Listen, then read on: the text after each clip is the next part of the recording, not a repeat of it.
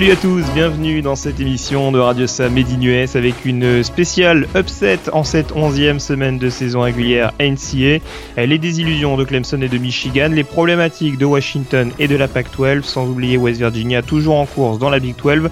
On évoquera également comme toujours les questions de la semaine et elles sont encore nombreuses avant de s'intéresser à l'avant-dernière semaine de, de saison régulière. Euh, qui nous euh, emmène donc vers les euh, finales de conférence. Pour m'accompagner, comme toujours, le rédacteur et fondateur du site internet de Blue Pennant, Morgan Lagré, est avec moi. Salut Morgan. Salut Yellow, bonjour à tous. sympa la semaine 11 de, la saison.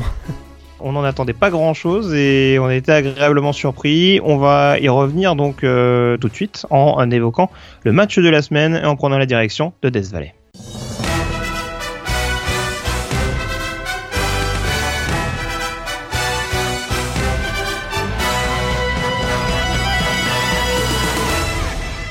La direction de Death Valley donc avec euh, Clemson classé donc numéro 2 avant cette euh, onzième semaine et qui recevait Pittsburgh euh, réception a priori avantageuse on dira pour les Tigers ou en tout cas ce qui apparaissait comme une formalité pour les joueurs de, de Debo Sweeney même si on se rappelait de ce qui s'était passé contre NC State il y a quelques semaines Morgan et là pour le coup après de nombreuses victoires sur le fil les Tigers qui se font surprendre à la dernière minute pour s'incliner 43 à 42 contre Pittsburgh. Et voilà, la, surprise, hein, la première sensation de cette onzième semaine donc de la saison 2016 avec cette, euh, cette victoire de, de, Pittsburgh à Clemson. Hein, et pourtant, euh, euh, le quarterback vedette hein, des, des, Tigers, euh, Deshaun Watson, a réussi une super performance, son meilleur match en carrière d'ailleurs avec, avec près de 600 yards à la passe. nouveau record d'ailleurs de la conférence ACC. Mais ce qui a fait mal, ce sont ces trois interceptions et, a également une décision controversée hein, du, de coach Dabo Swinney en toute fin de match qui a permis à, Pittsburgh finalement d'obtenir une dernière opportunité. Et les Panthers n'ont pas manqué euh, de, profiter de cette opportunité avec un, field goal de la victoire donc euh, à 6 secondes euh, 6 secondes de la fin qui infligeait finalement à Clemson sa première défaite hein, à domicile depuis plus de 20 matchs, un 21 matchs et sa première défaite aussi contre une équipe non classée depuis depuis 2011 donc. Et alors, qu'est-ce qui t'a étonné justement? Tu parlais des, deux éléments peut-être les plus importants de cette partie, ou en tout cas des facteurs qui ont joué en, défaveur de, de Clemson. Euh, qu'est-ce qui t'a le plus étonné fondamentalement de la part des, des Tigers? Est-ce que c'est les 70 ballons lancés par Dishon Watson sur cette rencontre, ou est-ce que c'est justement cette euh, quatrième tentative qui est tentée pas loin des 50 yards et à un peu plus d'une minute de la fin du match? Bon, c'est sûr que d'abord, hein, ce qui m'a surpris, c'est que les vice-champions euh, nationaux ont eu euh, plusieurs occasions finalement de sceller euh, le sort de ce match-là. Ils ont continuellement eu, par contre, ils ont continuellement donné l'impression de, de, jamais vouloir le gagner ce, ce match-là.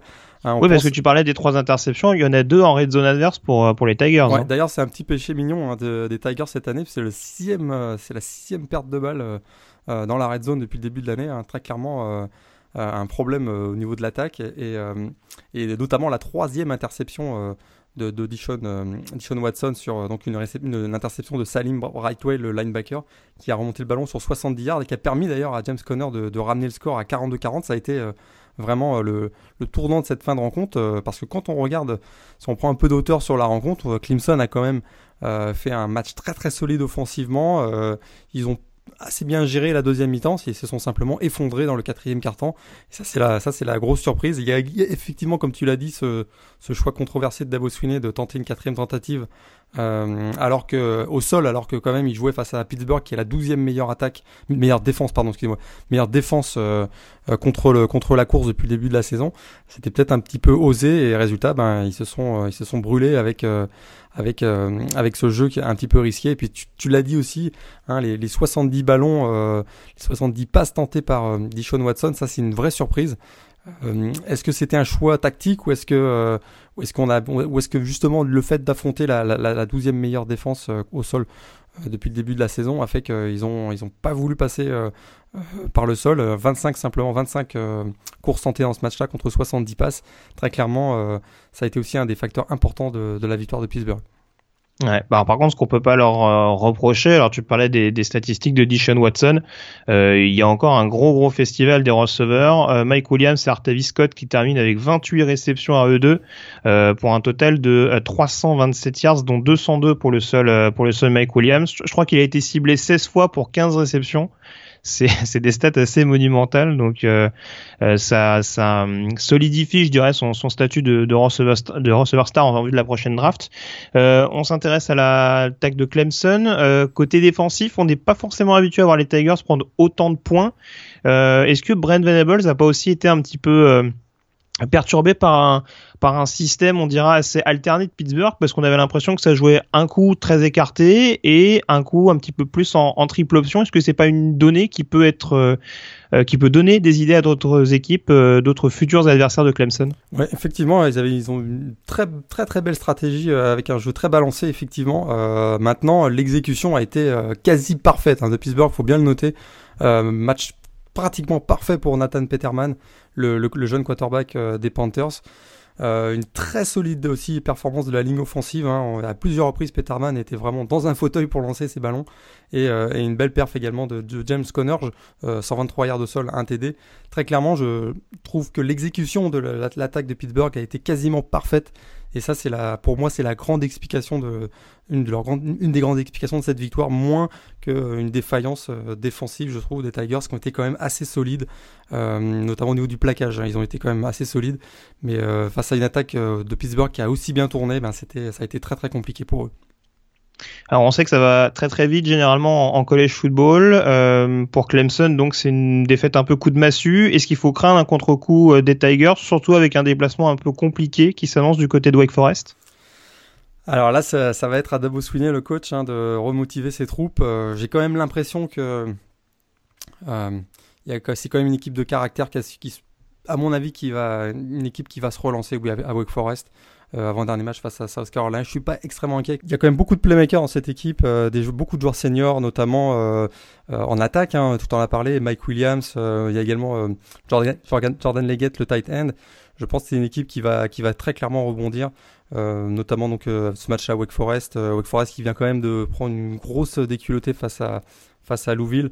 je pense que Clemson va rebondir dans les deux prochaines semaines et va rester un gros concurrent pour pour une place en playoff avec normalement une finale de conférence qui se profile pour pour les Tigers au début du mois de décembre.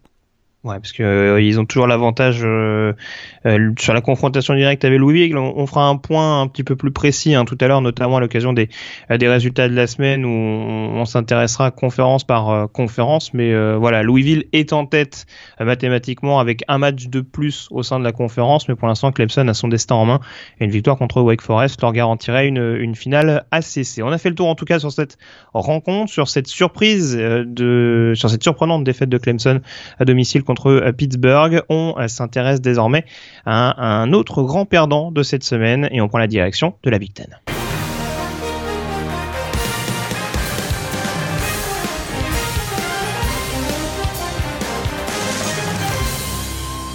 Direction des moines à présent euh, et comme Clemson, euh, Morgan, Michigan qui euh, s'est fait surprendre les Wolverines qui s'inclinent donc sur le terrain des Iowa Hawkeyes 14 à 13 avec des joueurs de Jim Harbaugh qui ont sans doute laissé trop d'occasions de côté avant de perdre sur le fil à la dernière seconde. Ouais, Wolverines ont passé leur vrai leur vrai premier test hein, en déplacement de la saison 2016. On sait qu'ils ont eu beaucoup de matchs à domicile. Euh, et là, ben, le Kinnick euh, Stadium de nuit et par grand vent, c'est, ça avait tout d'un match piège. D'autant plus d'ailleurs que les Wolverines avaient perdu leurs trois derniers matchs du côté d'Iowa. Les joueurs de, coach Jim Harbaugh sont vraiment tombés dans ce piège-là. Un match typique du mois de novembre, on en avait un peu parlé euh, ces dernières semaines de ce mois de novembre, match typique en tout cas entre deux équipes, hein. une, qui a tout à gagner, euh, Iowa qui finalement voulait sauver sa saison, et une qui a tout à perdre, Michigan, parce qu'ils sont en, lutte pour une place en playoff. Alors on a eu une, une bataille classique en, en, en, défense, hein, et généralement ça se joue sur un, sur un big play. on a bien cru d'ailleurs que, que l'interception hein, de Shining Strebling à deux minutes de la fin allait assurer le succès de, de Michigan, mais vraiment l'incapacité, c'est ce qui m'a impressionné dans ce match, l'incapacité de l'attaque hein, des Wolverines de produire quoi que ce soit euh, a permis à Iowa de récupérer la possession du ballon. Et derrière, il y a une, il y a une pénalité euh, assez controversée pour un face mask euh, qui, met, qui met les Hawkeyes finalement dans une excellente position sur la ligne de, de 36 yards de, des Wolverines. Et finalement, un Keith Duncan eh bien, finit le travail avec un, un, figo de 33 yards qui, qui donc donne la, première défaite de, Michigan cette saison. Alors, tu as en partie répondu à la question suivante, mais euh, si on y regarde de plus près, qu'est-ce qui a coûté le plus cher à Michigan? Est-ce que c'est euh, la seule prestation, je dirais, du quarterback Wilton Spate, ou est-ce que euh, c'est aussi la défense contre la course qui a eu énormément de difficultés contre le contre l'attaque power football d'Iowa? Ouais, c'est sûr que l'attaque, je l'avais un peu noté dans le preview de ce match-là que le duo hein, avec Akram Wedley euh, et les Sean Daniels euh, pouvaient faire très très mal dans un grand jour. Ben, c'est un petit peu ce qui s'est passé. On a eu beaucoup beaucoup de difficultés euh, du côté de Michigan à stopper Iowa. Et beaucoup de plaquages manqués d'ailleurs. Hein. Beaucoup de points, beaucoup de plaquages manqués effectivement, un, peu inhabituel d'ailleurs pour pour cette défense de de Michigan. Euh, et puis également euh, offensivement, hein, euh, beaucoup beaucoup de difficultés à installer le, jeu au sol avec moins de 100 yards au total dans ce match-là. Chris Evans finit avec 52 yards, Devion Smith complètement transparent avec 28 yards. Et pour Michigan, hein, vraiment un match sans. On, n'a pas senti une équipe capable de, renverser une situation difficile. On sait qu'ils ont beaucoup, ils jouent beaucoup sur la défense et comme je disais tout à l'heure, au moment où Streamling fait l'interception. Euh, je suis persuadé que du côté des Wolverines, on se dit que on s'est dit que le match a été, joué, mais euh, vraiment l'attaque n'a pas su chercher le first down nécessaire à, assurer la victoire et Iowa s'en sort finalement avec un, super field goal en fin de match. Est-ce qu'on doit être un peu critique vis-à-vis de cette troisième tentative qui a également joué à la passe du côté de, Michigan en, toute fin de match, passe qui est finalement incomplète et qui permet à Iowa de garder un dernier temps mort? Est-ce que c'est quelque chose qu'on peut remettre en question ou est-ce que euh, pour toi de toute façon ça change pas grand-chose vu la physionomie de la fin de rencontre? Non, c'est bon, sûr qu'on peut se dire que c'est un, fait de jeu. On sent finalement un jeu surprise parce qu'on voyant qu'on ne parvient pas à, gagner des, yards de sol, on se dit qu'on va passer par les airs, mais euh, c'est sûr que tentant une passe, on, se donne le, on se donne finalement le, risque hein, de d'arrêter le chronomètre et finalement de redonner le ballon à Iowa. Donc ça a été un Bon, je pense pas que ça se joue sur ce jeu spécifiquement. Euh, sur l'ensemble du match, euh, Michigan aurait dû assurer le succès avant. Mais, euh, mais c'est sûr que ça a été, ça n'a pas été à leur avantage, en tout cas, en cette fin de rencontre. Oui, ouais. Puis c'est vrai que la réception, pour le coup, je crois que c'est Amara Darbo qui est ciblé, se, joue quand même à, très très peu de choses.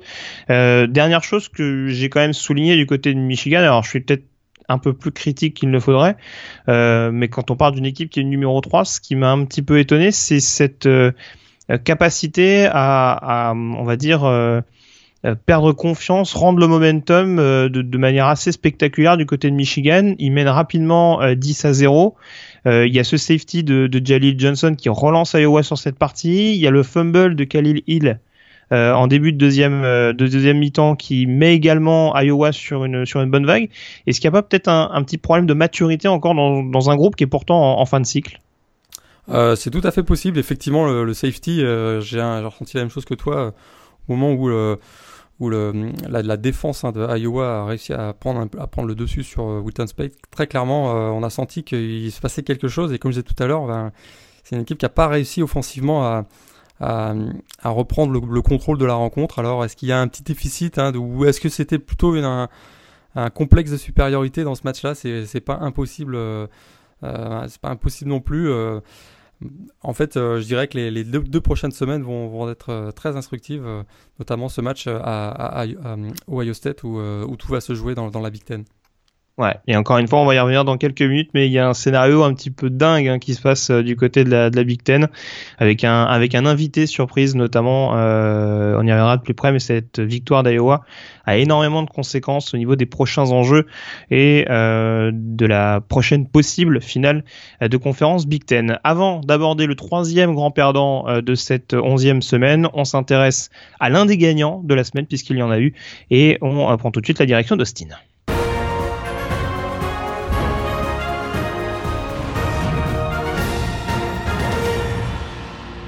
Un point Big 12 donc avec euh, West Virginia qui reste au contact donc pour euh, le titre de conférence. Déplacement périlleux hein, pour les joueurs de Daniel Gorson euh, sur le terrain de Texas et pourtant Morgan donc West Virginia qui s'est accroché, qui gagne sur le fil 24 à 20 avec une dernière opportunité avortée, contre cette équipe des Longhorns.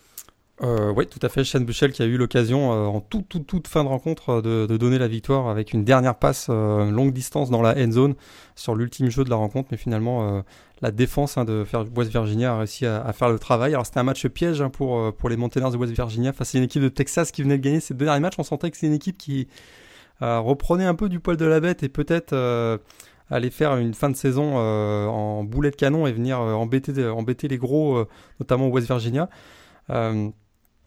Mais non, les Longhorns hein, n'ont pas su saisir leur chance finalement. Euh, la, défense hein, des, Texans a provoqué 4 turnovers en cette rencontre-là, dont, 3 interceptions. Hein, mais euh, l'attaque texane n'a pas su capitaliser euh, en se contentant de 7 points sur ses, sur ses récupérations de ballon. Et c'est finalement bah, la, défense des, des qui leur ont permis de remporter une huitième victoire cette saison et de rester dans la course pour le titre de champion de conférence Big 12. Et vraiment, quelle performance de la défense de West Virginia dans ce match. Bah écoute, c'est intéressant que tu parles de ça parce que c'est vrai qu'on parle souvent de l'attaque rapide des, des Montagnards, mais j'ai l'impression, je sais pas si c'est la même chose pour toi, que vraiment la clé cette saison du côté de West Virginia, c'est euh, cette défense encore plus dans une conférence qui généralement euh, pêche plutôt dans, ce secteur. Ah bah c'est sûr qu'on n'a vraiment pas l'habitude, c'est un peu un, cas à part euh, West Virginia dans la Big 12, euh, mais vraiment les différents schémas défensifs hein, de Tony Gibson semaine après semaine, donc le, coordinateur défensif euh, perturbe énormément les, attaques adverses. Et dans ce match-là, ça a été encore, ça a été encore le cas avec notamment un Donta, Foreman qui est quand même le deuxième meilleur coureur de, du pays, qui a été limité à, à 50 yards en, deuxième mi-temps. vraiment très très bien défendu contre la course de, de Texas. Et puis cette défense hein, est aussi venue à, venue à la rescousse, j'en parlais tout à l'heure, venue à la rescousse de l'attaque euh, qui, a commis 4 turnovers, notamment donc euh, Skyler Ward qui a été en, le quarterback qui a été en grosse difficulté dans ce match-là. Et euh, vraiment une énorme performance encore de, du duo de linebacker dont on parle pas suffisamment, je trouve. Un Justin Hart avec 12 plaquages dans ce match-là et David Lang également 10 plaquages. Ce duo hein, fait semaine après semaine fait, fait des, des, gros gros dégâts. Et West Virginia finalement se prépare de la meilleure façon euh, avant, la réception de, des Sooners d'Oklahoma la semaine, euh, la semaine prochaine. Se prépare vraiment très très bien avec un match très solide défensivement face à Texas. Ouais, c'est aussi pour ça que je dis ça parce que contre une grosse attaque contre euh, contre enfin contre une grosse attaque comme celle des Sooners, je vais y arriver. Euh, c'est vrai que ça va nous donner un, un match-up assez intéressant. Tu parlais du duo linebacker et je te rejoins euh, largement. Euh, pas oublier également un joueur comme Razul Douglas au poste de, de, cornerback, joueur dont on parle très très peu. On sait qu'il y a eu un backfield défensif qui a été énormément renouvelé l'année dernière du côté de West Virginia, qui a eu la blessure également du safety euh, Drevon Askew Henry et pourtant bah, on arrive à, à sortir des joueurs au niveau du, du poste de defensive back donc euh, voilà, vraiment beaucoup de beaucoup de no-names, on dira, sur le papier du côté de West Virginia, mais une défense euh, extrêmement redoutable et qui pourrait tirer son, épingle du jeu, avec notamment cette réception euh, d'Oklahoma. D'ailleurs, pour la petite anecdote, on l'a pas dit, West Virginia qui a rejoint la Big 12 en 2012, si je ne me trompe pas.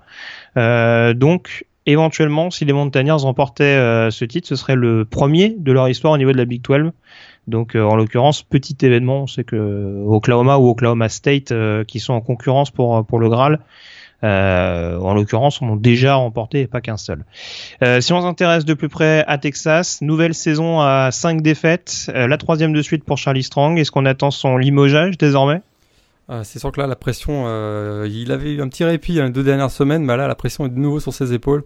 Euh, tu l'as dit, troisième année d'affilée avec au moins 5, euh, défaites. Ils sont toujours pas assurés de participer à un bowl d'ailleurs. Hein. Alors c'est sûr que la semaine prochaine, ils vont jouer à Kansas. A priori, euh, là s'ils tombent à Kansas, euh, c'est sûr que c'est sûr que Charles Strong là c'est fini pour lui. Euh, donc a priori, ils vont obtenir le leur billet pour un bowl la semaine prochaine face à Kansas. Mais vraiment pour pour Charlie Strong, c'est une saison saison galère. Hein. On pensait qu'il y a 2-3 semaines hein, qu'ils avaient repris un petit peu l'ascendant. Bah une défaite à domicile qui fait, qui fait mal, surtout quand on a eu autant d'opportunités, hein, je répète, 4, euh, 4 euh, turnovers provoqués et 7 points seulement sur ces turnovers. Euh, là, il doit y avoir des gros regrets du côté de Charlie Strong dans ce match-là. C'est clair. Alors après, c'est vrai qu'on est, enfin moi le premier en tout cas, je suis très critique sur euh, sur Texas en parlant déjà de limogeage. Euh, c'est vrai qu'en tout cas, euh, depuis qu'il a repris le, poste de coordinateur défensif, on se rend compte qu'il y a beaucoup plus de turnover du côté des Longhorns. C'est une défense qui est beaucoup plus agressive Après, est-ce que c'est pas un peu trop tard malheureusement pour lui Là est la question. Mais en tout cas, voilà, faudra, suivre l'évolution donc du côté de, Texas après cette défaite 24 à 20 donc contre West Virginia. On a fait le tour donc sur cette confrontation entre les Longhorns et les Mountaineers. On s'intéresse donc désormais au débat de la semaine.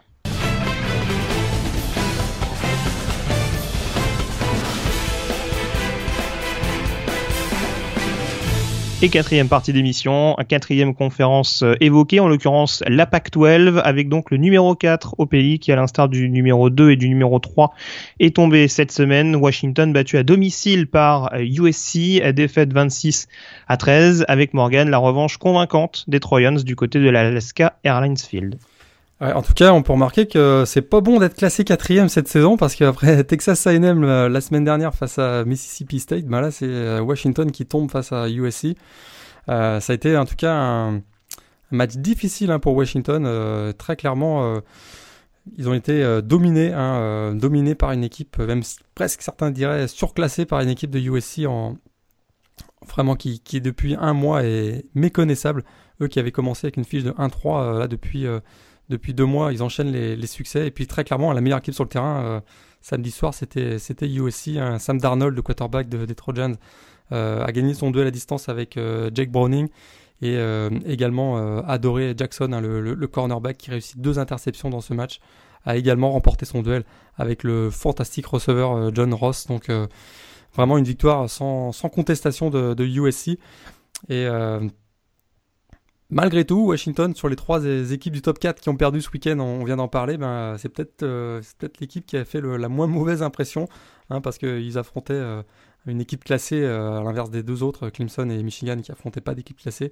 Et puis, comme je le disais, USC ne ressemble plus du tout à l'équipe qui avait débuté le premier mois de la saison en septembre avec une fiche de 1-3 bah moi ce qui me bluffe vraiment cette équipe de USC alors on, forcément on s'arrête sur les prestations de ces deux joueurs stars actuellement en l'occurrence Sam Darnold et, et Jackson mais ce qui m'a vraiment bluffé sur ce match c'est la manière dont ils se sont appropriés les tranchées euh, notamment défensivement euh, les, la manière avec laquelle ils ont transpercé la poche systématiquement des, des Huskies et c'est assez symptomatique parce que ne serait-ce que par exemple le safety concédé par Washington en fin de match on a un, Jake Browning qui concède quasiment 30 yards sur deux jeux euh, pour se retrouver sur un safety tellement il est mis sous pression et euh, enfin il en vient presque à s'écrouler dans sa propre end zone. Donc c'est vrai qu'à ce niveau-là, il y a vraiment eu un gros gros travail et que ce soit des joueurs comme euh, comme Porter Gustin, comme comme Ryan Green et puis le dernier que j'oublie pas avec le nom imprononçable d'ailleurs, Uchena Uchena Nwosu, je vais y arriver. Euh, donc c'est vrai qu'il y, a eu vraiment une grosse grosse pression euh, de la part de, ces joueurs-là. Et c'est ce qui m'a un peu étonné parce que euh, certes Jake Browning fait une très très bonne saison mais il a souvent été épaulé par une excellente ligne offensive. Et là en l'occurrence on a vu que ça s'est un peu disloqué de toutes parts. donc donc voilà. Si en plus USC commence à avoir une bonne défense avec le, le retour depuis le retour notamment de, de Clancy Pendergast comme coordinateur, si en plus la défense commence à répondre présent, ça peut être un concurrent très très sérieux pour euh, pour une finale de conférence parce que du coup ça va rabattre, ça va rabattre euh, pas mal de cartes. Euh, justement, si on s'intéresse sur le niveau global de la Pac-12, on se rappelle qu'il y aura de la publication du premier ranking du comité de playoff. Texas A&M a une défaite, avait été classé devant Washington vaincu Et avec cette défaite, est-ce qu'on doit s'attendre à voir la Pac-12 éjecter des playoffs? Moi, je dirais non. Je dirais non, il suffit de regarder ce qui s'est passé le week-end dernier. Euh, la saison euh, est encore assez longue, il peut se passer beaucoup de choses. Euh, le mois de novembre, c'est très particulier. il peut y avoir des défaites inattendues, on l'a vu, donc, comme je disais, lors de cette onzième semaine. je pense quand même hein, que si Washington remporte ses, deux derniers matchs de saison régulière contre Arizona State et Washington State, puis imaginons la finale de conférence, que ce soit contre Colorado ou USC, les Huskies auront quand même très probablement, seront probablement dans le top 4 avec, euh, admettons, Alabama, le champion de la Big Ten, le champion de la CC, si c'est Clemson. Euh, là où ça se compliquerait pour la, pour la Pac-12, c'est si Washington devait perdre l'Apple Cup euh, face à Washington State. Alors là, là, du coup, on se retrouverait avec une situation où dans le Nord, ce serait les Cougars qui représenteraient donc là, cette, cette division en, finale de, conférence. Or, ils ont déjà deux défaites, notamment une face à Eastern Washington, donc un programme de FCS c'est pas bon pour le comité. Et dans le sud, euh, je serais pas, je suis pas sûr que le comité de sélection soit très enthousiaste à, l'idée de sélectionner Colorado ou, ou Utah. Ouais, qui sont les seuls à deux défaites sur la saison. à, ouais, à, moins que ça explose un peu partout dans la Big Ten notamment. Euh, T'en parlais tout à l'heure, il y a un invité surprise ou ou dans la CC ça explose si Clemson par exemple se met à, à, perdre tous ses matchs. Là effectivement on pourrait se retrouver avec un champion, imaginons que ce soit Colorado, euh, qui peut-être aurait un, dossier à faire euh, à défendre auprès du comité. Mais finalement, hein, on peut se poser la question si euh, c'est pas les Trojans du USC qui, ont la meilleure, qui ont la meilleure chance. C'est assez fou de, dire ça, mais si Utah bat Colorado et que USC remporte ses deux derniers matchs, les Trojans remportent la division sud et on aurait probablement droit à un, rematch, un, deuxième match entre Washington et USC. Donc du, donc du coup, si je te suis, donc USC a ses chances pour une finale de conférence. Par contre, pour les playoffs, USC, euh, faut pas y compter. Faut pas y compter, sauf si, comme je disais tout à l'heure, euh, s'il y a des, si ça explose un peu partout. C'est vrai, avec un bilan 3 défaites, ça, ça c'est compliqué. Maintenant, bah, euh, surtout, surtout qu'on se rappelle, alors c'était en début de saison, mais on se rappelle qu'ils ont pris une petite fessée contre une équipe qui a de fortes chances, qui est même quasiment assurée d'être en playoff en fin de saison.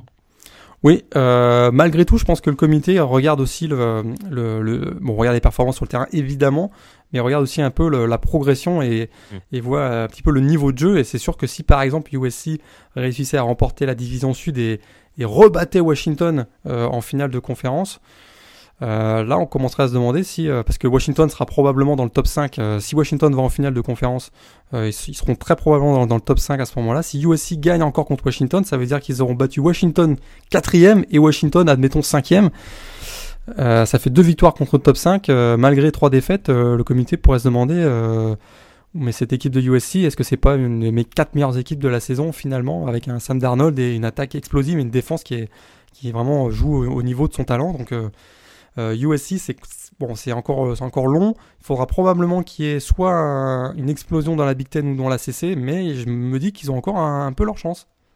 Ouais. Alors, j'ai pas précisé, USC c'est 6 euh, victoires de suite. On se rappelle qu'ils avaient commencé avec un bilan de, de 1-3. Il y a un déplacement sur le terrain du CLA qui sera leur dernier match de conférence Pac-12 avant la réception de Notre-Dame. Euh, donc voilà, moi je suis un peu plus sceptique que toi quand même. Je, me, je me, demande si Washington n'est pas la seule équipe potentiellement, euh, enfin en tout cas la seule équipe qui aurait vraiment du crédit euh, aux yeux du comité, mais je pense que s'il y a des faits contre Washington State, euh, pour euh, m'appuyer sur ce que tu disais précédemment, je pense que les yeux commenceraient à se tourner un peu plus vers la Big 12, encore plus si Oklahoma reste invaincu, euh, parce qu'en l'occurrence Oklahoma qui était, on va dire pas considéré du tout de par ses deux défaites euh, précoces euh, cette saison. Euh, là, du coup, avec une équipe de Washington qui se retrouvera également à deux défaites contre deux équipes, alors peut-être pas un peu moins UP, mais voilà, on, sait, on, sait maintenant que ouvertement la Pac-12 est moins bien considérée que d'autres conférences. Alors c'est pas dire que le niveau de la Big 12 est extraordinaire, mais voilà, moi je, je pense que Washington est, est la dernière équipe potentiellement euh, qualifiable. Après, euh, oui, pourquoi pas. Mais USC avec trois défaites, ça me paraît quand même un peu gros. Euh. créer une controverse maintenant qu'il y a quatre équipes en playoff, ce serait vraiment juste pour le plaisir d'en créer une. Mais bon, pourquoi pas Après tout, je. Ah, si, Penn State est champion de la Big Ten, je peux t'assurer qu'on va avoir, on va avoir des gros, des gros débats pendant tout le mois de décembre. Oui, alors, alors par, par, contre, ça, on aura peut-être l'occasion d'y revenir, mais ce qui va sans doute être drôle, c'est qu'on peut se retrouver avec une, voire deux équipes en playoff qui ne seront pas champions de conférence. Et voilà. D'où les, les débats qu'on, qui Voilà. C'est, encore une fois, c'est la spécificité du college football, c'est-à-dire qu'on peut se retrouver avec des scénarios un petit peu, euh, enfin, voilà, un petit, peu particulier, un petit peu inédit. Donc euh, voilà, on, aura le temps d'y revenir en détail, mais en tout cas du côté de la PAC-12, euh, cette défaite de Washington redistribue euh, pas mal de cartes. On verra ce mardi comment ce que décidera le, le comité de playoff et la nouvelle place qu'il accordera, qu'il attribuera à Washington euh, avant cette douzième euh, semaine. On a fait le tour donc sur ce euh, débat de la semaine. On s'intéresse désormais aux autres résultats en faisant un point notamment conférence par conférence.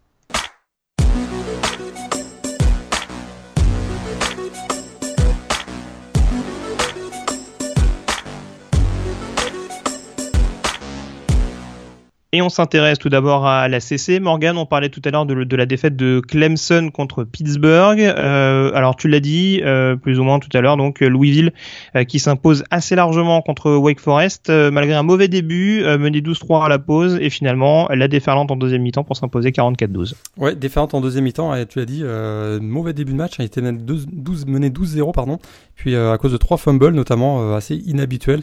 Et puis euh, une deuxième mi-temps euh, explosive avec 41 euh, points inscrits sans en concéder un seul. Et de manière inhabituelle, hein, c'est pas Lamar Jackson qui a été le héros de cette rencontre, mais plutôt le, running back Brandon Radcliffe, qui termine avec, avec 141 yards au sol et, 3 TD. malgré tout, encore un, match solide de, Lamar, Jackson, qui bat le record de, de, Louisville euh, pour le nombre de, yards offensifs hein, qui étaient détenus juste par, euh, par Teddy Bridgewater jusqu'à jusqu'à présent. Et euh, les Cardinals en profitent. C'est assurément l'équipe, le grand vainqueur hein, de, ce, ce week-end avec, avec Ohio State, qui profite de la défaite de Clemson, Michigan et Washington. Voilà. Et Louisville qui a terminé désormais son programme euh, intra-ACC puisqu'ils ont deux derniers duels qui seront contre Houston à Houston. Ça aussi, ça peut être très très important dans l'optique donc d'une possible qualification en playoff. Et puis il y aura également le, le duel euh, au sein de au sein de l'État du Kentucky contre les Kentucky Whitecats euh, qui va valoir également le, le coup. Donc euh, mine de rien du côté de la CC, le travail est fait. Maintenant, euh, faut se concentrer vraiment sur le top 4 en espérant pourquoi pas un, faux pas de Clemson, euh, notamment la semaine prochaine contre contre Wake Forest. Alors au niveau de la division Atlantique, les cartes n'ont pas fait spécialement changer euh, avec Clemson et Louisville qui se disputeront euh, le titre dans cette division. Du côté de la division Coastal, c'est pas jugé non plus, avec visiblement des équipes qui voulaient pas être sacrées tout de suite, en tout cas pas Virginia Tech. Défaite donc des Hokies à la maison contre Georgia Tech 30 à 20. 30 à 20 et en plus sans leur, euh, sans leur quarterback euh, titulaire Justin Thomas qui était blessé pour ce, pour ce match et son backup hein, euh, Matthew Jordan a été remarquable avec 122, 121 yards au, sol pour 2 TD. Il a vraiment pleinement rempli son rôle de, backup et Georgia Tech, la, triple option de Georgia Tech a posé beaucoup beaucoup de problèmes à, Virginia Tech. Qui a pas su s'en sortir dans ce match-là et ils ont très clairement fait une de leurs plus mauvaises performances, hein, les, les Hokies, euh, de la saison euh, au plus mauvais moment finalement, avec notamment 4 turnovers et, 5 sacs concédés. Euh, il ne voulait pas l'emporter, alors que pour, pourtant, tu l'as dit, il bénéficiait de, 48 heures de, préparation supplémentaire par rapport à North Carolina qui avait perdu son, dans, le, dans le rivalry game face à Duke. Donc ils avaient deux jours pour vraiment bien se préparer pour ce match et, s'assurer le, titre de division. Eh ils ne pas, ils sont pas parvenus à, finalement à, l'emporter. Euh, North Carolina qui a chuté de manière très surprenante à Duke. Euh, ça, c'était beaucoup de turnover également. Hein. Ouais, c'était jeudi soir dans un match, euh, euh, dans un match très très chaud sur, sur, la fin. Et avec la, vraie sensation aussi, le, trou freshman hein, Daniel Jones qui a été remarquable avec 3 TD dans ce match. Et pour Duke, une, très très belle victoire. Eux, ils restent encore en course pour, pour, un, pour un bowl grâce à cette victoire. Ils ont une fiche de, de 4-6. Euh, belle victoire en tout cas pour les, Blue Devils. Voilà. Et en tout cas, pour l'instant, Virginia Tech, North Carolina, ça change pas grand chose puisque les Hokies ayant gagné la confrontation directe, une victoire de West Virginia, de Virginia Tech, j'anticipe déjà, victoire de Virginia Tech sur le terrain de Virginia dans deux semaines, euh, garantirait donc aux Hokies d'être euh, champion de division et les enverrait donc en finale ACC ou contre Clemson ou contre Louisville. Euh, dans le même temps, on aura un North Carolina euh, NC State, mais on aura le temps d'y revenir également. On s'intéresse à la Big 12. J'ai pris un peu d'avance, donc on parlait de West Virginia tout à l'heure, euh, vainqueur sur le terrain de Texas. Pour l'instant, le taulier reste Oklahoma, toujours invaincu après une victoire contre Baylor, 45 à 24. Et l'événement du match, hein, ça a été la blessure un peu spectaculaire et même limite horrible hein, de Seth Russell, le quarterback de, Baylor. Très clairement, à partir de ce moment-là, ça, ça avait déjà pas bien démarré pour, pour Baylor, qui était mené 21-0 au moment de la, blessure du quarterback vedette, où ça faisait 21-7 peut-être euh, au moment de cette blessure, mais là ça a été vraiment le, tournant et derrière, euh, Baylor s'est littéralement effondré, avec encore un, énorme match hein, de Baker Mayfield, 300 euh, yards à la passe, 2 TD, 1 TD au sol. Et, une, attaque au sol aussi des Sooners qui, qui tourne très très bien en ce moment avec 266 yards et 2 TD notamment de, de Samajé Perrine. Donc Oklahoma euh, vraiment s'affirme comme le, candidat numéro un à mon sens pour le, titre de, Big 12 avec ce match hein, euh, qui sera probablement le, le match de la semaine euh, le samedi prochain face à West Virginia, tu l'as dit. Alors, il y a ces deux équipes donc qui jouent le titre au niveau de la conférence. Oklahoma State est juste derrière. les Cowboys qui recevaient Texas Tech. ça s'est joué de très très peu, mais victoire 45-44 à la dernière seconde. Et, ouais, et puis Virginia, euh, euh, Oklahoma State hein, qui, bénéficie effectivement d'un loupé euh, magistral de, du, kicker de Texas Tech, puisque les, les Raiders avaient réussi à revenir à hauteur, ou presque à hauteur, puisqu'ils étaient revenus à un point simplement de, des Cowboys sur un, sur un touchdown juste à la fin. Et puis finalement, hein, les Red Raiders qui, qui manquent la conversion à un point, ça donne une victoire 45-44 à Oklahoma State. Moi, je trouve que les Cowboys, hein, c'est une équipe qui est, sous, sous, euh, sous cotée, euh, sous-évaluée, et même on les prend pas assez au sérieux parce que je me dis que euh, si gagner Bedlam Game la dernière semaine, c'est très clairement une équipe qui, aurait un dossier quand même à défendre pour les playoffs parce qu'on n'oublie pas que la défaite surprise face à Central Michigan, c'était dû à une énorme erreur d'arbitrage. du coup, on se demande si ils ont une fiche là de 8-2, une, une défaite à Baylor, mais ils devraient peut-être avoir une fiche de 9-1. Euh, vraiment, les Cowboys Oklahoma State, je trouve, c'est une équipe qui qu'il faudrait euh, qu'il faudrait pas sous-estimer euh, jusqu'à la fin de la saison et qui pourrait bien venir se glisser peut-être même jusqu'au playoff. Donc à suivre. on se souvient par exemple que Ohio State, hein, il y a deux ans, est également classé 16e lors du, lors du premier classement publié par le comité, puis avait fini par se faufiler jusque dans le top 4. Donc vraiment une équipe à, une équipe à suivre Oklahoma State. en tout cas, Vas-y, vas-y. Ouais, jusqu'à la fin de la saison, ouais. Non, j'allais dire, en tout cas, on va vraiment finir par croire que c'est scénarisé au niveau de la Big 12 parce qu'on plaisantait l'année dernière sur le fait que les quatre premiers s'affrontaient lors des deux dernières semaines. Là, Oklahoma, ils affrontent coup sur coup West Virginia à l'extérieur et Oklahoma State à la maison. Bon, on est habitué à ce que les Bedlam Games se jouent sur la dernière semaine. Mais euh, voilà, à chaque fois, on a toujours des, dénouements assez dingues et des affiches au sommet euh, dans, les derniers, dans les derniers moments de la saison. Ouais, D'ailleurs, si, euh, si vous voulez suivre l'actualité hein, de Oklahoma State, je me suis promis, j'ai fait une promesse d'en parler. vous pouvez suivre le, compte Twitter de Quad Steely, qui vraiment suit chaque semaine et chaque jour l'actualité de, des Cowboys d'Oklahoma State. Donc, une équipe qui en plus a des fans en France, donc à suivre absolument. Très bien, on passe à la Big Ten à présent et on va donc s'intéresser à ce formidable cas d'école qui concerne euh, la division Est avec donc euh, tout d'abord s'intéresser aux résultats hein, du week-end. Euh, Ohio State notamment qui a déroulé sur le terrain de Maryland. victoire 62 à 3, pas grand chose à dire à part un nouveau festival du duo Barrett-Samuel. Ouais, ou, ou les maillots horribles hein, de Maryland, on peut aussi en parler. Euh, c'est habituel, ça. C'est habituel, effectivement. Mais en plus, là, ils avaient fait fort. Le terrain était moche aussi, hein, avec des bandes, euh, des bandes vertes euh, de couleurs différentes. C'était, c'était très laid. Donc voilà. Je pense que c'est pour faire peur à l'adversaire. C'est pour les intimider avant le début du match. ok, on tire encore des, des, des, stats stratosphériques hein, de, pour JT Barrett avec avec 4 TD dans, dans ce match-là. Curtis Samuel aussi s'est amusé dans cette rencontre. Hein, euh, vraiment pas grand chose à dire, euh, à part que aussi peut-être que du côté de Maryland, on perd les quarterbacks euh, toutes les semaines. là, cette fois-ci, c'est Darrell Rowe qui, a beaucoup souffert et qui a été remplacé par Tyrell Paygram en toute fin de match, un freshman, hein, vraiment côté de Maryland, une, un bon début de saison, mais alors là, depuis deux semaines, hein, c'est très compliqué j'ai l'impression que je les ai guignés depuis que j'ai annoncé que Zéland remporté les divisions. C'est vrai.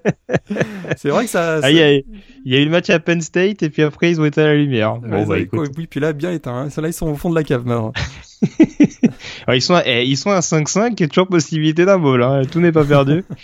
Bon, on verra ça. Je parlais de Penn State en tout cas. Euh, ça n'a pas été évident pour les Nittany Lions sur le terrain d'Indiana, mais victoire quand même 45 à 31 euh, sur le terrain de Ushers.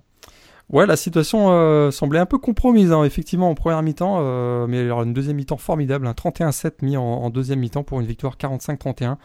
Euh, malgré 5 turnovers, dont 4 en première mi-temps, Indiana a, bien cru avoir fait le plus difficile hein, en prenant l'avantage 24-14. Mais le meilleur running back hein, de la conférence Big Ten, Saquon Barkley, a fait le travail en deuxième mi-temps et finalement une belle victoire de, Penn State aussi avec un jeu, un touchdown défensif qui a, qui a scellé le, sort du match en, en quatrième quart-temps. Et alors donc on se retrouve euh, dans une situation un petit peu euh, particulière, un espèce de ménage à trois entre Michigan, Ohio State et Penn State qui sont euh, tous les trois leaders de cette division Est avec une fiche de 6-1, une fiche intra-conférence de 6-1. Aujourd'hui le scénario est simple. Penn State doit gagner ses deux derniers matchs pour avoir une chance de jouer la finale Big Ten et espérer une défaite de Michigan contre Ohio State. J'explique pourquoi. si Michigan et Penn State gagnent leurs deux derniers matchs, ils se retrouvent à égalité et sur la confrontation directe, Michigan a battu Penn State.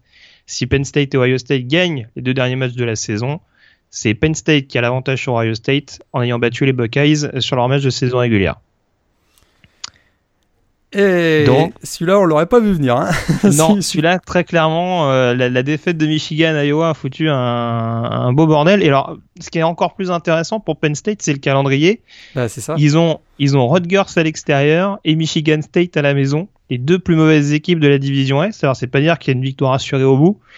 Mais en tout cas, ils peuvent faire un, grand grand pas vers euh, vers une possible finale. Euh, alors j'ai envie de dire le, cocu de l'histoire euh, qui a dû en plus célébrer la défaite de Michigan et Iowa, c'est peut-être Ohio State qui, en l'occurrence, n'a plus son destin en main.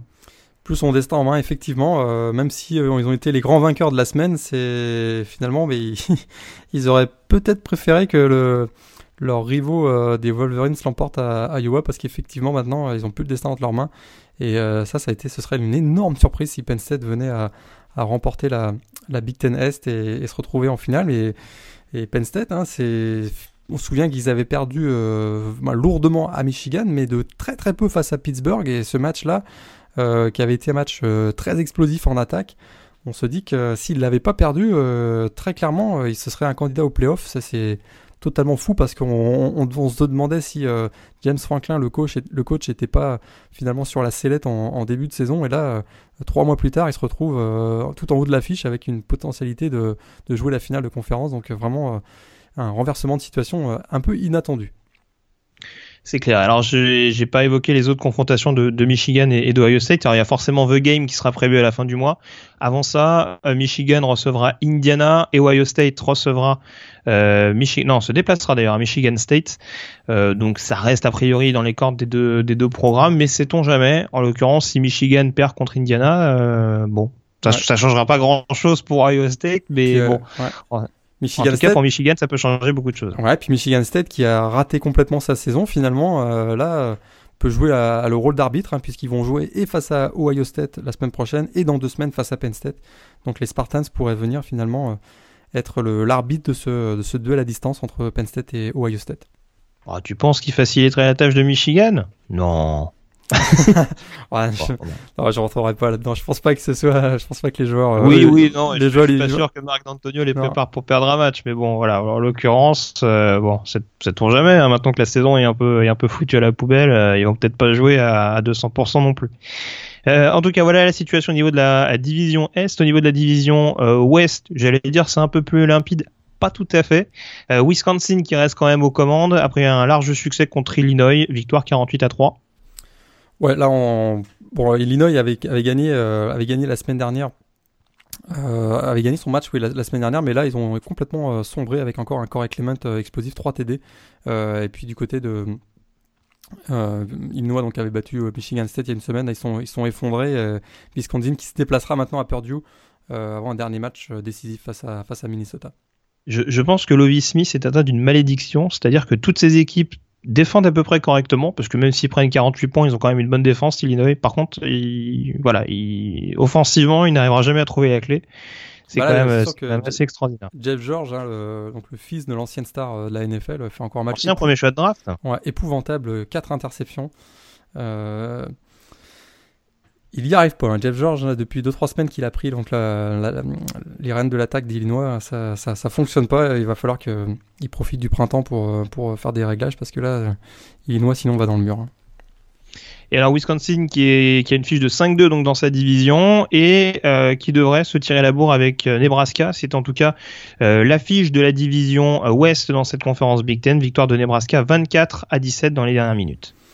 Et grâce hein, encore au senior Tommy Armstrong, hein, il était pourtant secoué par deux blessures hein, qu'il a subies dans le troisième quatrième quart-temps, mais là il s'en est encore bien sorti avec le, TD de la victoire en toute fin de match qui donne donc un succès 24-17. Euh, les Cornhuskers avaient été pourtant horribles face aux Buckeyes la semaine dernière. Là, ils réalisent l'une de leurs meilleures performances offensives de la saison face aux Golden Gophers. Et alors pour le coup, Wisconsin et, Nebraska qui sont devant avec une fiche de 5-2. Euh, il y a trois équipes derrière qui sont mathématiquement toujours en course, mais ça va être très très compliqué.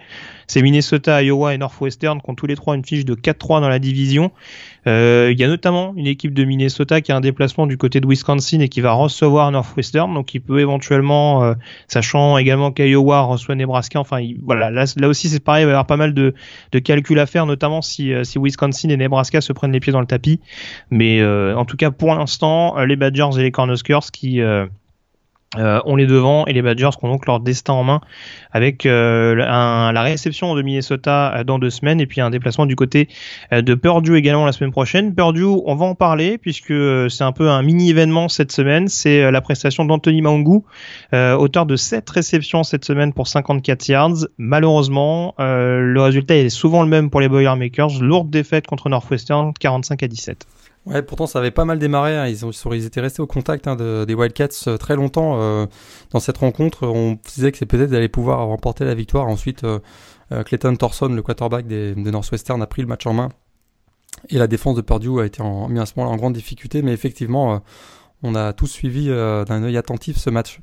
Parce qu'on a vu rapidement que Anthony était davantage utilisé en post slot notamment euh, et puis euh, ben, finalement, il a fait son meilleur match depuis son arrivée à Purdue. C'est même assez encourageant pour la suite hein, de, sa, sa, carrière avec les, avec les Boilermakers, euh, notamment en, prévision de l'année prochaine. On sait qu'il y a beaucoup de, receveurs seniors qui vont, qui vont quitter donc, le Purdue et il aura très très clairement sa chance et il a su la saisir en tout cas samedi dernier avec une belle, une belle ligne statistique.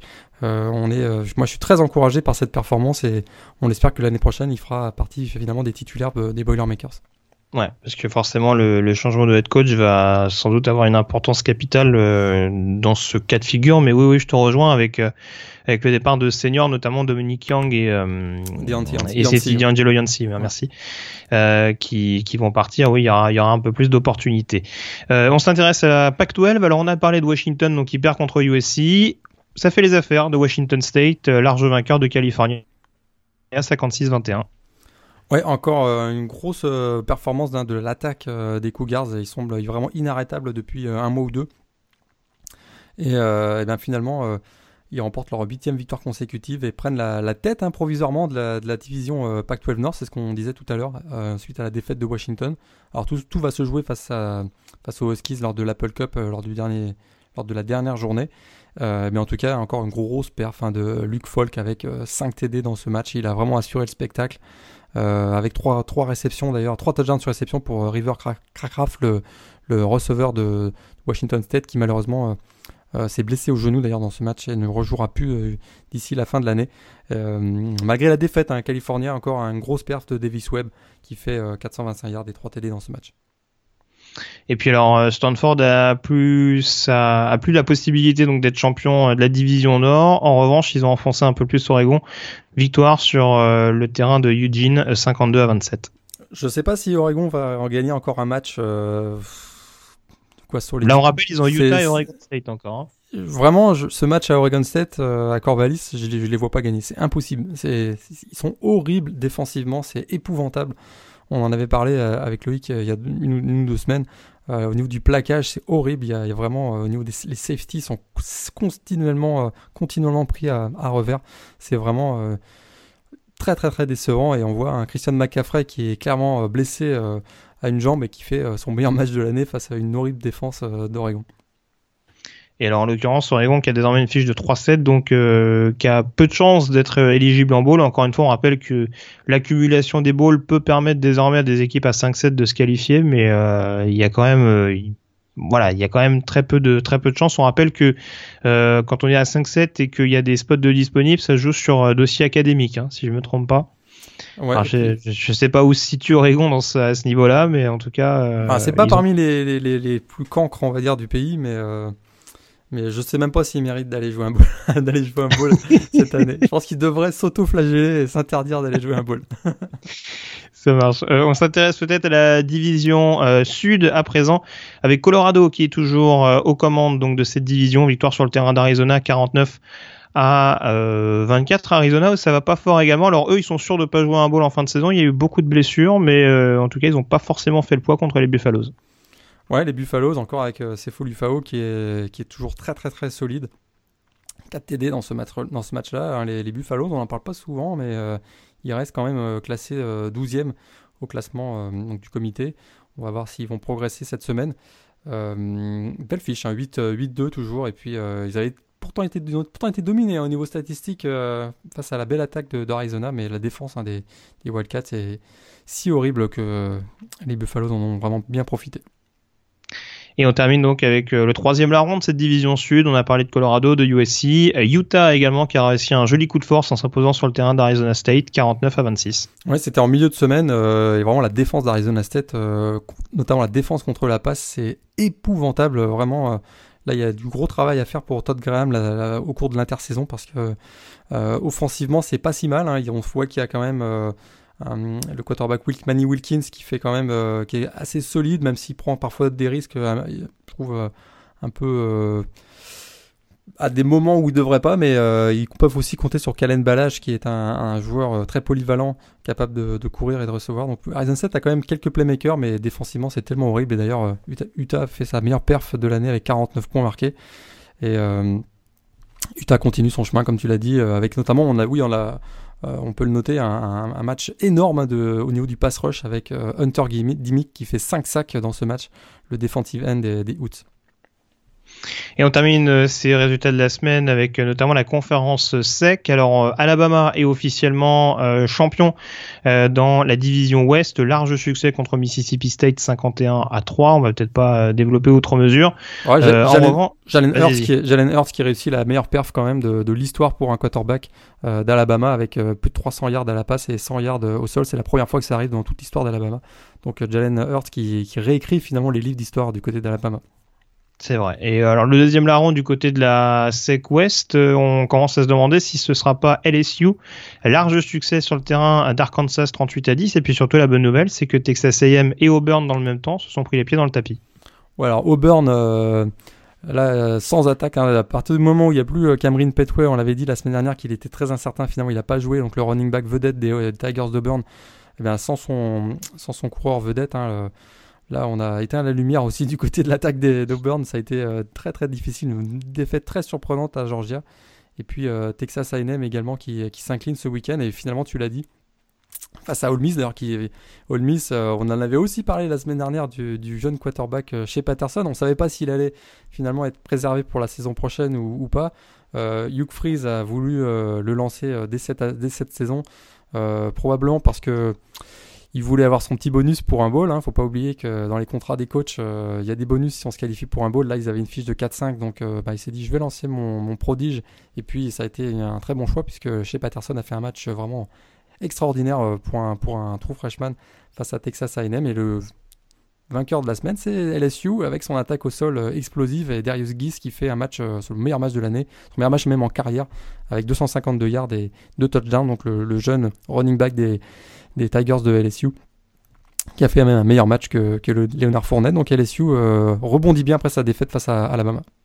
Je pense qu'il va falloir recruter des linebackers à Arkansas. Hein. Je dis ça, je dis rien. Enfin même, je, pense tout simplement des, des linemen euh, intérieurs parce que là, ça devient assez. Euh, ils se sont fait marcher dessus à Auburn, ils se sont fait marcher dessus contre LSU. Bon, Alabama, on n'en parle pas, donc c'est vrai que c'est quand même assez assez préoccupant à ce niveau-là. Euh, du côté d'Arkansas et puis du côté de d'Olmis, euh, ce qui est quand même intéressant, c'est qu'apparemment on se décide de jouer la bonne mi-temps parce qu'on sait que pendant très très longtemps euh, ils menaient au score et se faisaient rattraper. Bon bah alors en l'occurrence ils mettent à 23-7 dans le dernier quart. Donc c'est quand même assez remarquable. D'ailleurs si vous avez l'occasion de voir la deuxième mi-temps hein, de ce match-là, si vous voulez voir en tout cas une heure de foot avec un prodige qui va, qui va certainement marquer l'histoire du college football dans les prochaines années. Regardez cette deuxième mi-temps d'Olmis face à Texas A&M avec Shea Patterson. Je peux vous dire que ce quarterback, euh, il est très, il était très impressionnant au niveau du lycée. Et, euh, et, là, il a montré une maturité étonnante pour un, pour un jeune de 19 ans. Euh, moi, j'ai beaucoup, beaucoup d'espoir pour ce Shea Patterson euh, avec Ole Miss. Toi, t'es tombé amoureux, toi. Ah, peut-être pas, mais en tout cas, euh, je trouve que c'est un joueur, c'est un joueur vraiment, vraiment impressionnant au niveau du style de jeu. Euh, comme je disais, très mature. Euh, il a montré, On sait qu'ils n'ont finalement plus beaucoup de playmakers en attaque du côté d'Olmis. Euh, Chad Kelly d'ailleurs en a, en a souffert et a laissé sa santé sur le terrain. Et bien là chez Patterson, il a montré que finalement il est capable lui aussi de, faire gagner son équipe. Et tu l'as dit, euh, les Rebels avaient tendance à s'effondrer en deuxième mi-temps et lui il a vraiment pris euh, le match en main en deuxième mi-temps et il a fait une très très très grosse performance euh, à, confirmer dans les matchs dans les prochaines semaines, notamment avec le Egg Bowl hein, face à Mississippi State où là il va encore avoir un, gros match à jouer. Et pour boucler avec la SEC Est désormais, euh, deux équipes qui peuvent potentiellement euh, jouer la finale de la conférence SEC, en l'occurrence Florida vainqueur de South Carolina 20 à 7 et euh, Tennessee vainqueur face à Kentucky 49-36. Florida qui peut remporter cette division avec un succès la semaine prochaine contre LSU.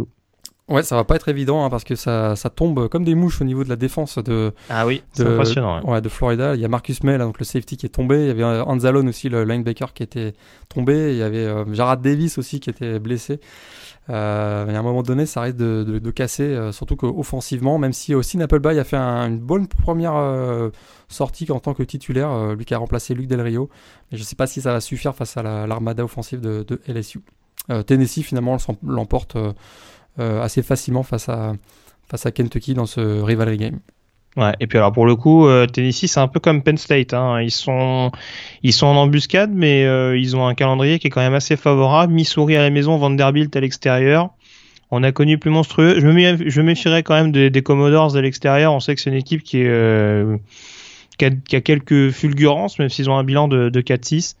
Euh, surtout que c'est un, c'est un derby euh, au sein de l'État du Tennessee, mais euh, voilà, calendrier clairement favorable pour, pour les Volunteers. Si Florida gagne pas contre LSU, ils sont clairement sous la menace.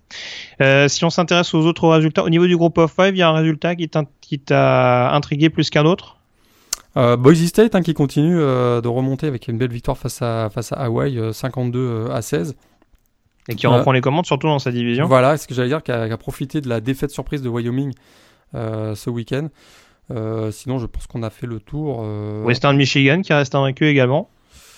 Western Michigan qui va d'ailleurs accueillir samedi prochain pour la première fois de son histoire les caméras de ESPN pour l'émission matinale Game Day qui va venir du côté de Kalamazoo. C'est assez surprenant. donc du côté de Western Virginia, ça va être l'événement tout au long de la semaine.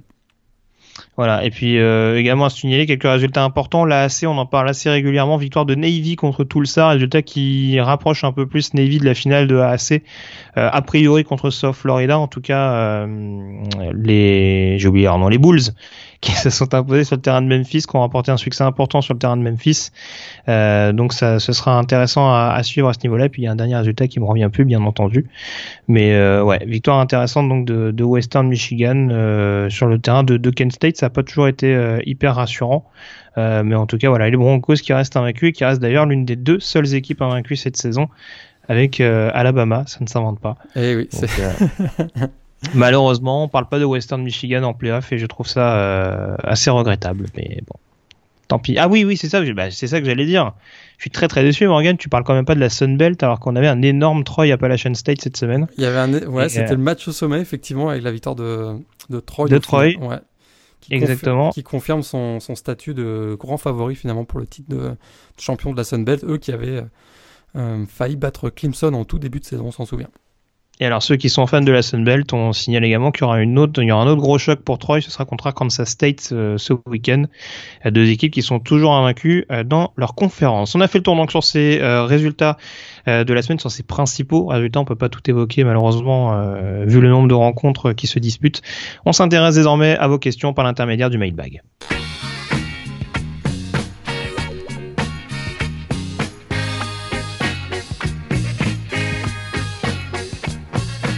Et première question, euh, Morgan, qui euh, nous vient de Pep, donc euh, par le biais du site The Blue Pennant, qui s'intéresse aux joueurs issus d'écoles militaires, savoir comment est gérée la situation de ces joueurs, notamment ceux qui sont appelés par le biais de la draft. Alors ben, la règle est simple finalement, était simple et elle s'appliquait à, tous les sports jusqu'au printemps dernier. C'est deux ans de service dans l'un des dans l'un des corps militaires, que ce soit l'armée de terre, l'armée de l'air ou la marine deux ans était, euh, était indispensable avant de bénéficier d'une dérogation pour faire partie de ce qu'on appelle la réserve nationale qui permet euh, donc de rejoindre son équipe pro.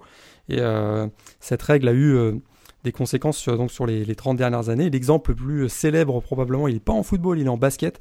C'est le, joueur de centre David Robinson qui avait été le choix numéro 1 de la draft en 1987, euh, choisi par les Spurs de San Antonio et finalement qui avait dû attendre deux ans donc avant de, faire ses deux ans de service avant de rejoindre les, Spurs en 1989.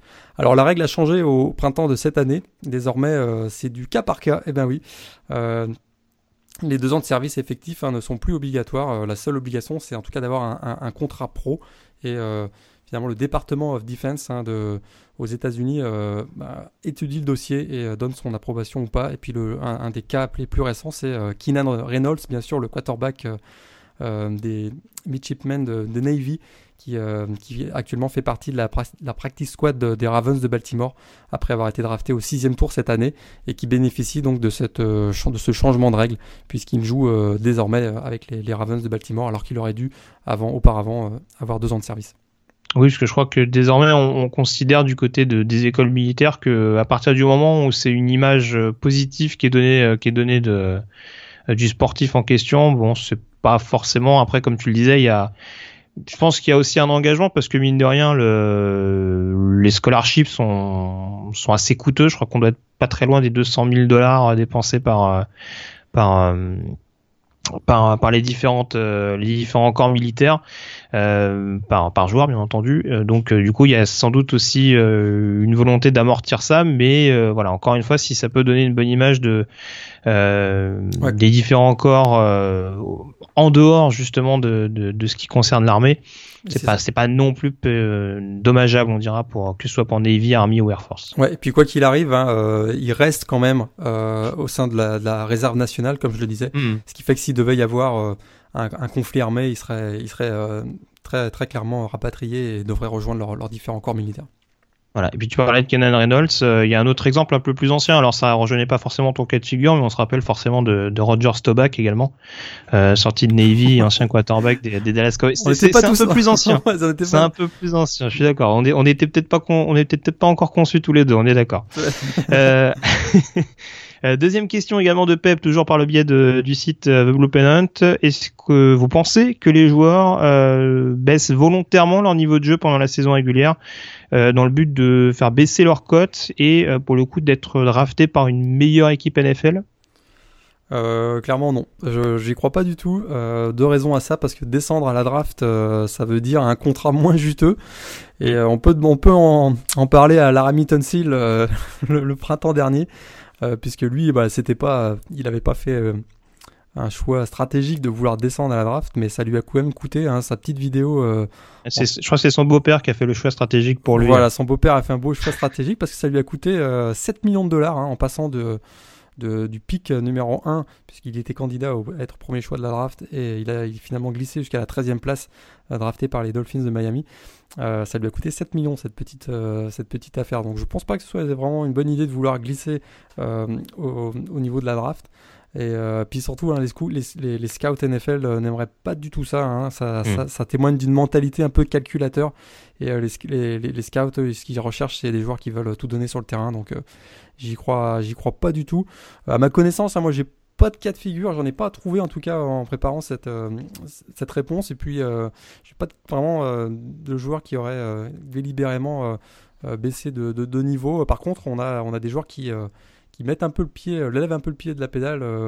certaines saisons, on se souvient de Jad Davidon Clowney, le pass rusher donc des, mm. des Gamecocks, hein, qui avait très clairement en sa dernière année junior avait pas voulu jouer. Hein. On se souvient que ça a été très compliqué de le faire aller sur le terrain. Steve Spurrier, d'ailleurs, le coach de l'époque, euh, ça le faisait. Euh, il s'arrachait les cheveux, euh, mais c'était clairement pas pour descendre, mais plutôt pour protéger, pour protéger la santé. D'ailleurs, hein, l'année prochaine, suivez Lamar Jackson, à mon avis, on n'est pas prêt de voir des statistiques comme celles, de, qu'il a cette année. Il va très, très clairement l'année prochaine faire très attention, à mon sens, à sa santé, vu qu'il sera un, candidat pour la draft en 2018. C'est fort possible. Alors je te rejoins, hein, je, suis, je suis aussi un peu sceptique là-dessus.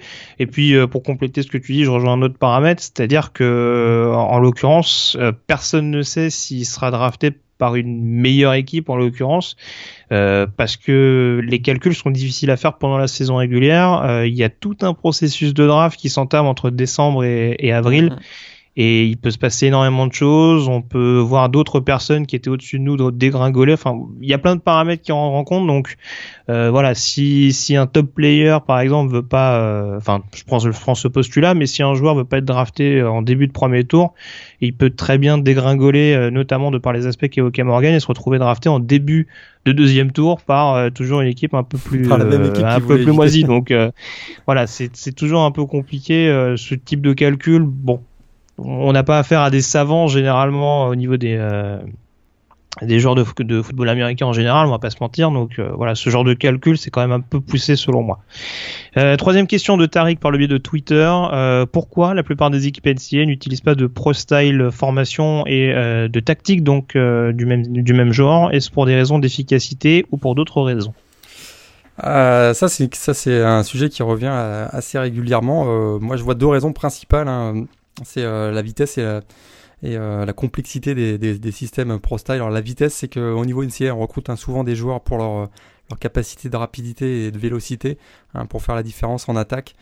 Et euh, on peut se retrouver avec sur le terrain, hein, ça c'est, on le voit régulièrement, et les scores parfois elles peuvent en, témoigner, c'est qu'on se retrouve avec des différences importantes entre les, entre les vitesses des attaques et, les, celles des défenses. Euh, et donc on, développe, hein, au niveau des coachs, on développe des systèmes qui vont optimiser finalement cet avantage. C'est ce qui explique par exemple qu'on voit l'explosion de la, spread offense. Hein. c'est passé, ben, aujourd'hui ça touche la NFL, mais c'est passé d'abord par le, lycée, puis ça a ensuite euh, fait de tâches euh, finalement euh, s'est développé davantage au niveau du, du collège. Euh, on a beaucoup plus de, de no huddle offense aussi. Euh, ça explique la, la, le développement de l'air red offense, donc une, une attaque basée sur le, les receveurs extrêmement rapides. Et puis aussi à Oregon, on avait la blur offense développée par Chip Kelly très clairement pour profiter des, des talents de vitesse de ces joueurs, notamment la marque Jackson. J'ai un trou de mémoire. D'Anthony Thomas et, et la marque James, c'est ça.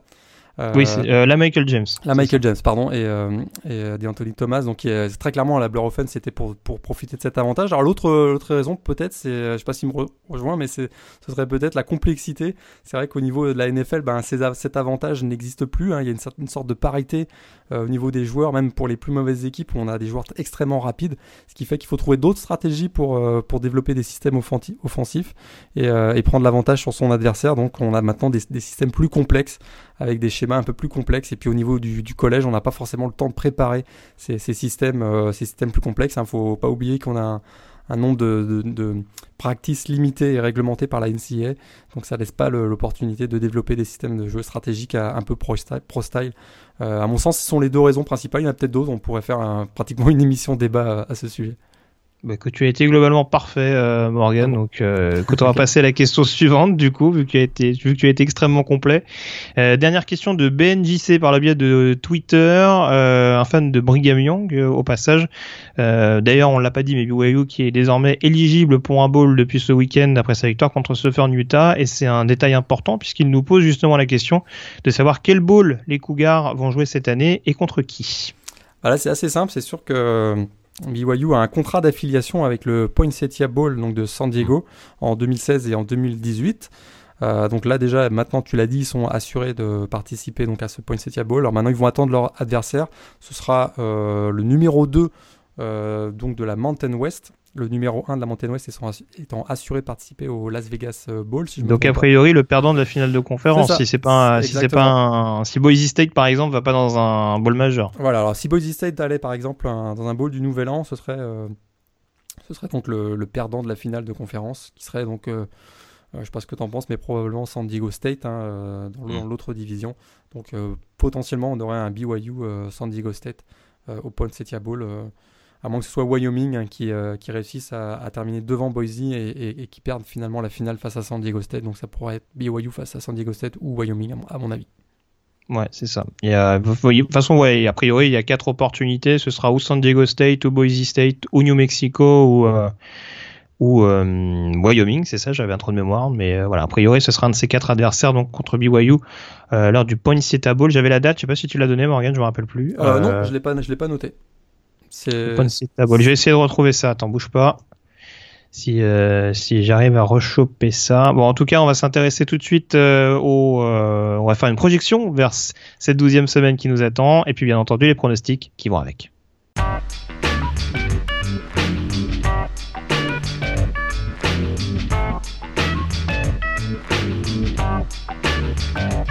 La douzième semaine donc de saison régulière avec quelques belles rencontres à suivre. notamment, donc, on en parlait pas mal pendant cette heure de podcast, ce duel, cette presque finale de la Big 12 entre West Virginia et Oklahoma. Ouais, ça va être le, match de la semaine, hein, la défense de West euh, euh, Virginia face à l'attaque explosive de, de Oklahoma, l'attaque air raid euh, de, Oklahoma. Ça va être passionnant à suivre. C'est un vrai choc des choc des systèmes finalement. On va voir ce qui, qui va s'en sortir. J'ai quand même l'impression, on en avait parlé un petit peu, mais que le, le fait qu'il y ait davantage de playmakers du côté des Sooners leur donne un avantage. L'avantage par contre pour West Virginia, c'est que ça se joue à Morgantown dans le, dans le show stade de, West Virginia. D'accord. Il y a un autre match que tu vas suivre de très très près en cette douzième semaine? Bah, C'est sûr que Washington State à Colorado, c'est quand même un match qu'il va falloir euh, suivre hein, entre euh, deux équipes qui pourraient bah, pas se retrouver en finale parce que c'est le, vaincu de cette rencontre-là, de, cette rencontre euh, sera automatiquement exclu de la, course à la finale de, conférence. Mais moi, j'ai vraiment hâte de voir ces euh, de voir ce match qui va, qui va s'en sortir parce que le, vainqueur sera, sera un gros candidat pour, pour jouer la, finale de conférence. Je suivrai également dans la Pac-12 hein, euh, le traditionnel USC UCLA, euh, toujours, toujours mm. vraiment passionnant. Alors on a eu des, des matchs vraiment intéressants ces dernières années. UCLA qui voudra, à mon avis, arrêter la, la progression fulgurante hein, de USC ces, ces, dernières semaines. Sinon, il y a, il y a des matchs, des sérieux matchs de, de, dans les dans de, conférences. Euh, Ohio State, on l'a dit, se déplace à Michigan State. Attention. Euh, il y aura Clemson, en avais parlé euh, dans, donc, de ce match à, Wake Forest. Il faudra également se, se méfier. il y a également donc Oklahoma State à TCU dans la dans la Big 12. Mm. là, attention, match piège également pour les pour les Cowboys. Et puis donc Florida, LSU et, Arkansas à Mississippi State dans la dans SEC. Voilà. Et puis, euh, alors, je vais vous donner les horaires pour être totalement complet. Euh, dernier match peut-être intéressant euh, dans la nuit de jeudi à vendredi. Alors, pour les précédentes rencontres, ce sera pas extraordinaire. Il y a beaucoup de matchs de, la MAC notamment. Euh, donc dans la nuit de jeudi à vendredi à 2h du matin, euh, le Houston-Louisville, on parlait notamment des conséquences que, euh, qui pourraient être fâcheuses pour Louisville. On peut être quasiment sûr qu'une deuxième défaite en plus contre une équipe non classée, ça pourrait être préjudiciable dans l'optique des playoffs. Donc victoire presque imposée pour les Cardinals du côté de, de, Houston. Et puis dans la même nuit, donc je suis obligé d'en parler, à 3h30 du matin, Troy Arkansas State pour les grands fans de la Sun Belt. Boise State dans la nuit de vendredi à samedi à 3h du matin qui recevra UNLV, a priori euh, duel favorable pour les Broncos, même si UNLV a épinglé Wisconsin ce week-end. Euh, alors par contre, j'ai pas encore les horaires pour le Colorado Washington State, mais a priori ce sera en fin de nuit, euh, début de matinée. Je pense qu'on devrait être aux alentours de 3h, 4h du matin. Ça m'étonnerait pas en tout cas. Euh, pour les matchs de début de soirée, donc le Michigan State Ohio State qui sera à 18h. Même chose pour le TCU Oklahoma State. Purdue Wisconsin également euh, à 18h pour suivre les prestations d'Anthony Mangu. À 19h, on aura le LSU euh, Florida. À 20h, pour ceux que ça intéresse, on aura également le Utah Oregon. 21h30 Notre-Dame Virginia Tech. Euh, on aura également euh, Michigan qui recevra Indiana. Euh, The Game également entre California et Stanford pour ceux qui ah aiment bien le côté hyper traditionnel. on l'a laissé de côté celui-là, mais il va valoir le déplacement à 23h30 heure française. Des fois il y a des Martin, des fois il y a des Martin Bond qui rentrent sur le terrain en cours oui, hein. c'est vrai, c'est vrai, mais ils sont de moins en moins nombreux bizarrement. Je pense qu'ils sentent le coup. Et euh, donc dans la nuit de samedi et dimanche à 1h du matin, Wake Forest contre euh, Clemson et euh, donc Washington Arizona State, ça ce sera à 1h30. sans oublier donc le West Virginia Oklahoma à 2h et le UCLA USC à 4h30 du matin. Donc mine de rien, pas mal de duels à suivre. On va donc se lancer dans les pronostics. Match numéro 1 Morgan, Houston contre Louisville. Houston. Je vois bien Houston gagner ce match-là du jeudi soir. J'y vais avec Houston également. Ah. Euh, match numéro 2, Colorado-Washington State.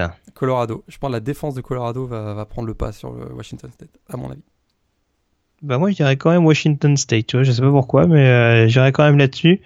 Match numéro 3, LSU contre Florida. Ouais, LSU. J'y vais avec LSU également. Match numéro 4, UCLA USC. Ah non, USC. USC.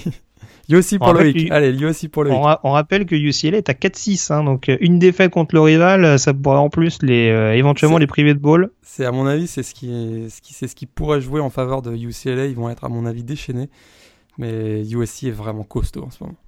Euh, Josh Rosen est à haute saison, hein, c'est, ouais, si je me trompe pas. c'est ça. Ouais. en plus. de toute façon, ça fait quelques semaines que c'est c'est Fafol leur quarterback, mais voilà, je, je, posais la question quand même. J'y vais avec USC également sur ce match-là, et puis dernière confrontation entre West Virginia et Oklahoma.